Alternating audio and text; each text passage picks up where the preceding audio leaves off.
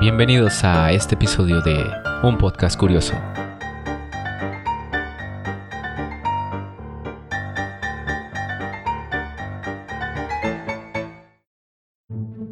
Bienvenidos a este nuevo episodio de Un Podcast Curioso. Yo soy Tom y está conmigo Kat. Esperamos estén listos para escuchar el episodio de esta semana. Un saludo a todos los que nos escuchan en Spotify, iTunes, TuneIn, YouTube o directamente desde Podbean. En esta ocasión les hablaremos de las caricaturas de la infancia. Nosotros crecimos en los noventas, por lo que les mencionaremos algunas de las caricaturas que veíamos. Algunas de ellas sí eran de los noventas, pero otras ya tenían algunos años encima. Y empezaremos con 5 curiosidades sobre algunas caricaturas.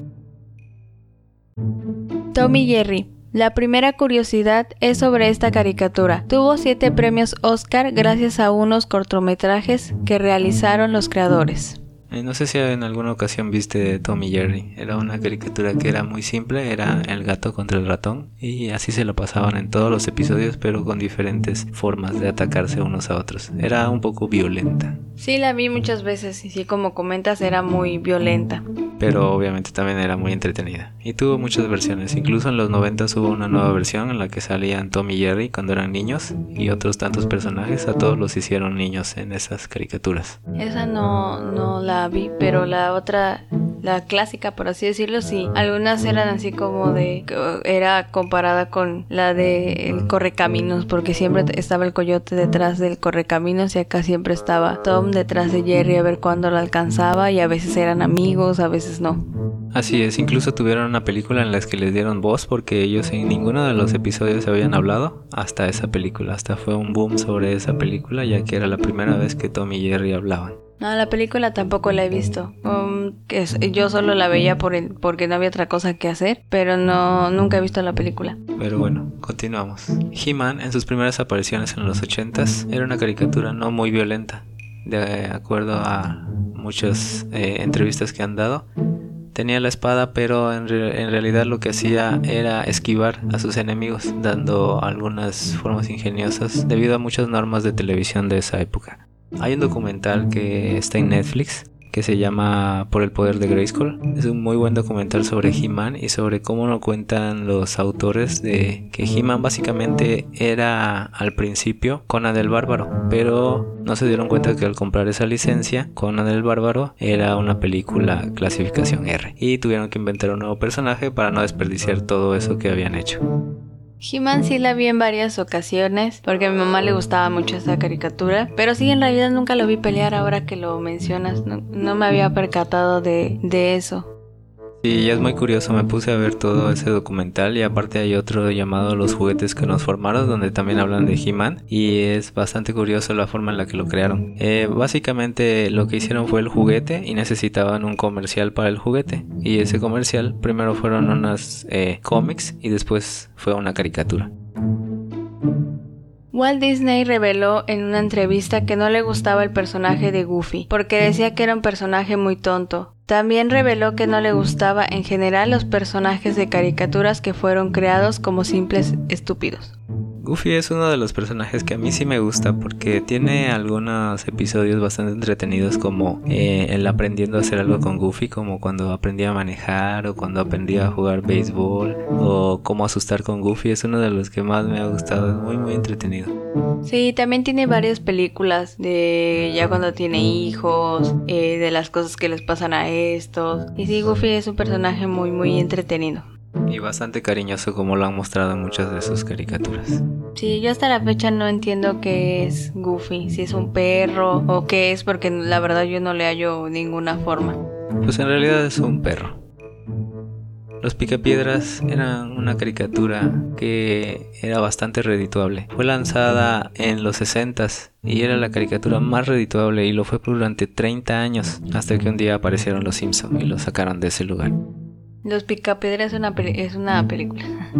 Sí, también tiene una película que es muy buena. Y la caricatura también a mí se me hacía muy, se me hacía muy buena. Estaba viendo unos memes hace unos días de que decían cosas con doble sentido y que en realidad nosotros nunca entendimos porque éramos muy pequeños. Como tantas otras caricaturas que hoy en día la gente ya entiende qué es lo que decía.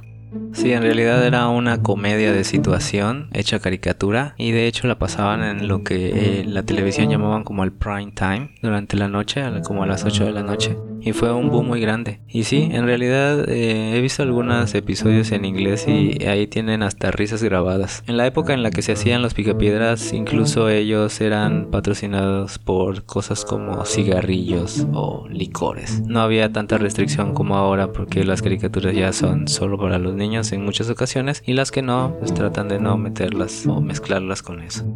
Sí, es que yo, quiero pensar que era como, pues era una caricatura, dabas por hecho que era para, para el público infantil, pero en realidad yo creo que este tipo de caricaturas no son como tal para, para los niños, sino más bien para los adultos, pero como pues era en un horario, como comentabas, que lo veían tanto como los padres como los hijos, que a lo mejor los papás sí entendían las cosas que decían, pero los hijos no.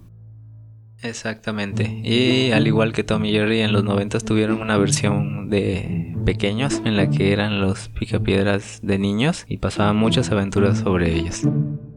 Destino es el nombre de un corto animado de Walt Disney estrenado en 2003 y que empezó su producción en 1943 con una idea original de John H., guionista de Disney, y Salvador Dalí, pintor español muy reconocido. Este es un pequeño corto que de hecho vi hace poco y se supone que es uno de los cortos que más tiempo ha tardado, pero en realidad lo que sucedía era que lo pausaban por ciertas situaciones, lo dejaban en stand-by y lo seguían haciendo más tarde, así hasta que lo retomaron y fue que en el siglo XXI ya lo pudieron lanzar. Nunca he visto este corto, así que no sé de qué trate. bueno, es un corto muy entretenido, ahí se los dejo de tarea para que lo vean.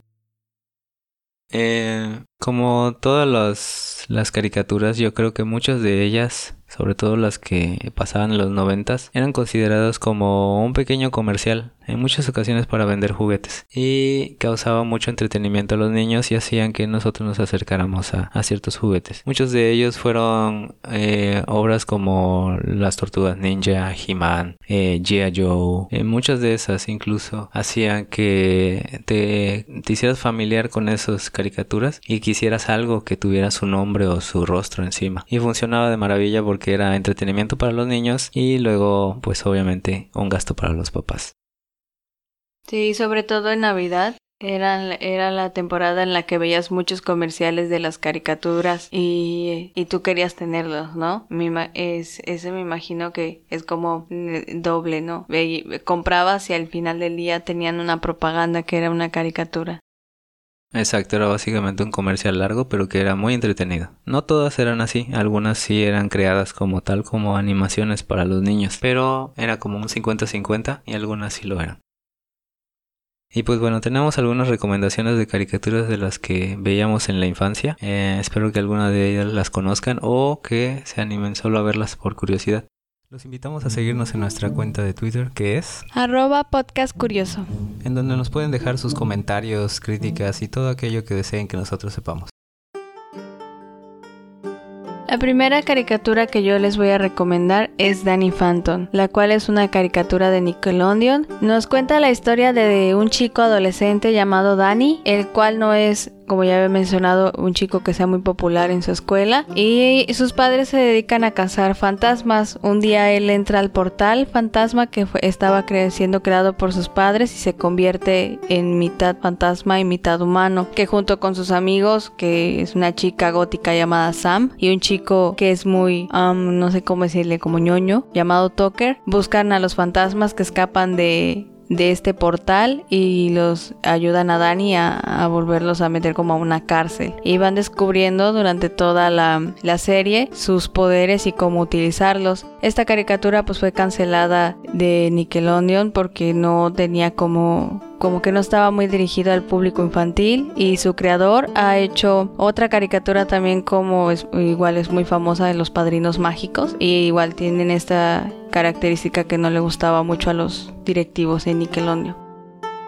Así es, el creador de Danny Phantom tiene un canal de YouTube y en ese canal él cuenta muchas historias de cómo muchas de sus caricaturas fueron creadas y cómo fueron canceladas. Hay una en general en la que cuenta sobre Danny Phantom y cómo lo iba creando y cómo iba buscando el nombre y la forma en la que él le decía, mira, ¿sabes qué? Tienes estas temporadas y básicamente le decían que ya y de repente cuando él ya asumía que se acabó, lo volvían a regresar y así se pasó por un tiempo y le pasó mucho con los padrinos mágicos que la estiraron hasta no poder más. Sí, de hecho Danny Phantom eh, es una caricatura muy popular y hasta la fecha sigue habiendo personas que exigen que esa caricatura regrese. En lo personal, yo desde el primer día que la vi me, gustó mucho y yo puedo decir que Danny Phantom es mi crush. y fue crush de muchas personas, de muchas niñas y niños también, porque el personaje estaba muy bien hecho y, y las historias pues hablaban de un chico adolescente, ¿no? Y en, esa, en ese tiempo pues estaba muy de moda lo de las tribus urbanas y pues entre eso tenías a un chico que era, no sé cómo decirlo, fantasma, la niña gótica y el niño nerd. Entonces siempre era así de, trataban cosas como de fantasmas y cosas. Estaba muy, muy, muy entretenida. En lo personal, a mí me gusta mucho Danny Phantom. Así es, por si quieren verla, Danny Phantom. Mi primera recomendación para ustedes es una caricatura llamada Dinoplatíbulos. Esta es una caricatura muy, muy entera. Incluso si escuchan la, la canción de intro de Dinoplatíbulos, es muy, muy entera. Es una caricatura que me gustó mucho que hablaba sobre unos dinosaurios extraterrestres que llegaron a la Tierra y e hicieron contacto con unos jóvenes humanos. Estaba muy de moda eso de que extraterrestres hicieran contacto con jóvenes humanos y entre ellos se ayudaban para combatir a otros eh, dinosaurios que eran malos. Y así pasaban las historias en las que ellos podían hablar con los humanos, tenían un, traje y todo, y también tenían hasta poderes en los que eh, básicamente de evolucionaban, o sea, regresaban a su forma prehistórica. Eh, uno de ellos podía regresar de ser un tiranosaurio que hablaba a ser un tiranosaurio rex gigante y cosas así. Eran muy entretenidos los dinoplatíbulos.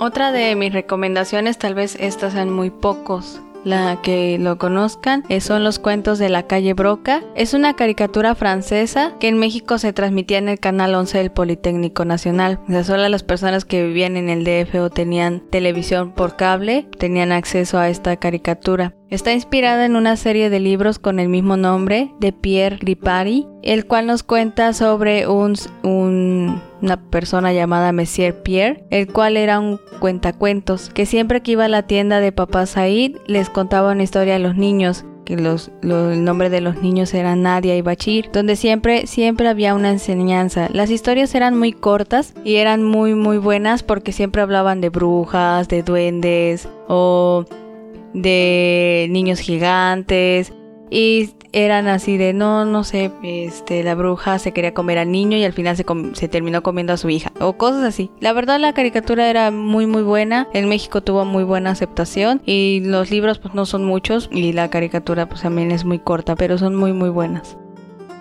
esta es una de las caricaturas parte de Canal 11. Canal 11 era visto como el canal educativo. En muchas ocasiones las caricaturas eran poco comerciales y eran más bien para, como dije, educar a los niños darles una enseñanza para que comenzaran su crecimiento y estimularlos. Eh, como la verdad crecí con muchas caricaturas comerciales, eh, mm, varias de ellas sí me parecían poco interesantes, pero vi un par o dos. Eh, la mía era una caricatura, era mi caricatura favorita de ver en el 11. De hecho era uno de mis canales favoritos. Ahorita ya no.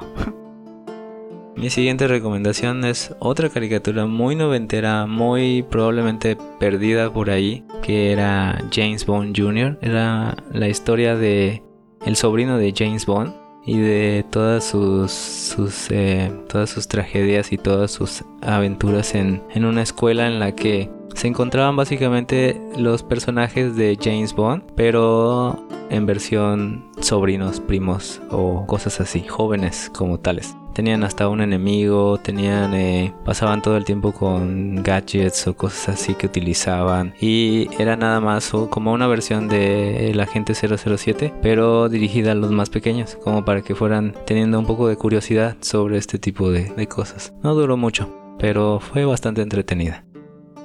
Mi última recomendación es mi caricatura favorita, que es Coraje el perro cobarde, y es una caricatura de Cartoon Network. Desde sus inicios tuvo una muy buena aceptación con la audiencia, a pesar de ser una caricatura de terror y en algunas ocasiones un poco perturbadora. Ganó muchos premios y nos cuenta la historia de un perro que cuidaba de sus amos en un pueblito llamado Ningún Lugar, donde se viven cosas muy extrañas a pesar y este a pesar de ser un perro que le tiene miedo a todo, siempre, siempre salvaba a sus dueños. La caricatura en algunas ocasiones te ya no sabía si realmente era una caricatura o una película de terror o alguna historia de terror y para mí es una de mis favoritas. Me daba mucho miedo verla cuando era pequeña, pero aún así la seguía viendo. Me encantaba el perrito. Coraje el perro cobarde no era de mis caricaturas favoritas. De hecho, en realidad creo que solo he visto medio capítulo de alguno de ellos porque incluso los personajes me parecían un poquito perturbadores. No, no me gustaba mucho. Pero pues hay gente a la que sí le fascinaba mucho Coraje el perro cobarde. Trataron de cancelarla, si no recuerdo, en muchas ocasiones. Por eso, porque no era una caricatura y quisieran que los niños vieran. Porque en realidad contaba como historias de terror. Pero la verdad era muy muy buena. Y hasta la fecha la gente la, la sigue viendo y a muchos les encanta Coraje por las cosas de terror que cuenta. Y mi última recomendación es una caricatura llamada El Capitán N. Esta es una caricatura... Mm, muy, eh, muy, muy de la época porque hablaba de videojuegos en su estado pues más juvenil, ya que en esa época dominaba Nintendo. Esta era una caricatura sobre personajes de Nintendo, Capitán N o Capitán Nintendo como se llamaba, que era la historia de un joven que estaba un día jugando con eh, jugando videojuegos, jugando un, NES y él y su perro fueron tragados hacia el mundo de los videojuegos y aparecen varios personajes de videojuegos como eh, como o Mega Man y otros tantos en los que van pasando varias historias, en los que tiene que él ir ayudándolos en, en la batalla que van teniendo contra fuerzas malignas ahí. Pero todo gira en torno a los videojuegos, todo gira en torno, básicamente todo gira en torno a Nintendo. Era muy entretenido porque al principio el intro de la caricatura era un joven, una persona, eh, y de repente eh, con efectos especiales de esa época entraba a la televisión y se convertía en una caricatura. Y como niño pues quedabas bastante asombrado con esto. Pero esa es la recomendación por si la quieren buscar, Capitán N. Y bueno, hemos llegado a la parte de la historia de terror de este podcast. Nuestra historia de terror de esta semana será una creepypasta de el ratón más famoso Mickey Mouse. Se dice que las personas que ven eh, lo que a continuación voy a contar terminan suicidándose. El momento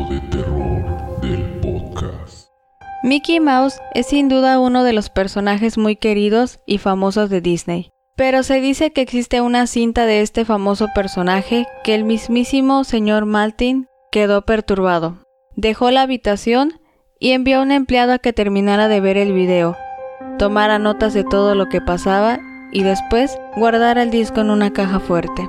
El empleado tiempo después salió del cuarto, temblando y repitiendo, el sufrimiento real no se ha conocido. Le arrebató el arma a un seguridad y se dio un tiro.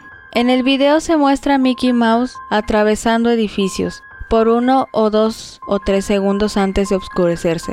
Se pensaba que el video terminaba ahí, pero al llegar al minuto 6 se puede ver a Mickey Mouse caminando, pero esta vez el sonido era diferente, era como un murmullo, el cual se hacía cada vez más fuerte. La imagen se empezaba a descomponer y la cara triste de Mickey Mouse se convertía en una sonrisa sombría. En el minuto 7, los murmullos se convertían en gritos escalofriantes. La imagen se vuelve más oscura, con colores que eran imposibles para la época. La cara de Mickey comienza a derrumbarse. Los ojos rodaban hacia el fondo de su barbilla y su extraña sonrisa apuntaba al lado izquierdo de su cara. Después de un horrible grito, la cinta termina de una manera abrupta con la cara de Mickey en los créditos con lo que pareciera ser una caja musical rota tocando en el fondo. En los últimos cuadros se muestra una frase en ruso que decía, las vistas del infierno traerán a su audiencia de regreso.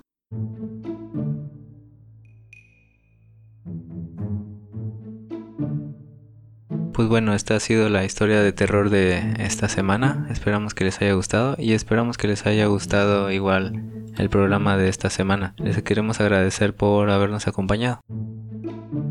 Recuerden seguirnos en nuestras redes sociales, Facebook, Instagram y Twitter como un podcast curioso, donde contamos muchas historias de terror, datos curiosos y memes. Así es, recuerden seguirnos en las redes sociales y nos vemos la próxima semana. Hasta la próxima. Bye.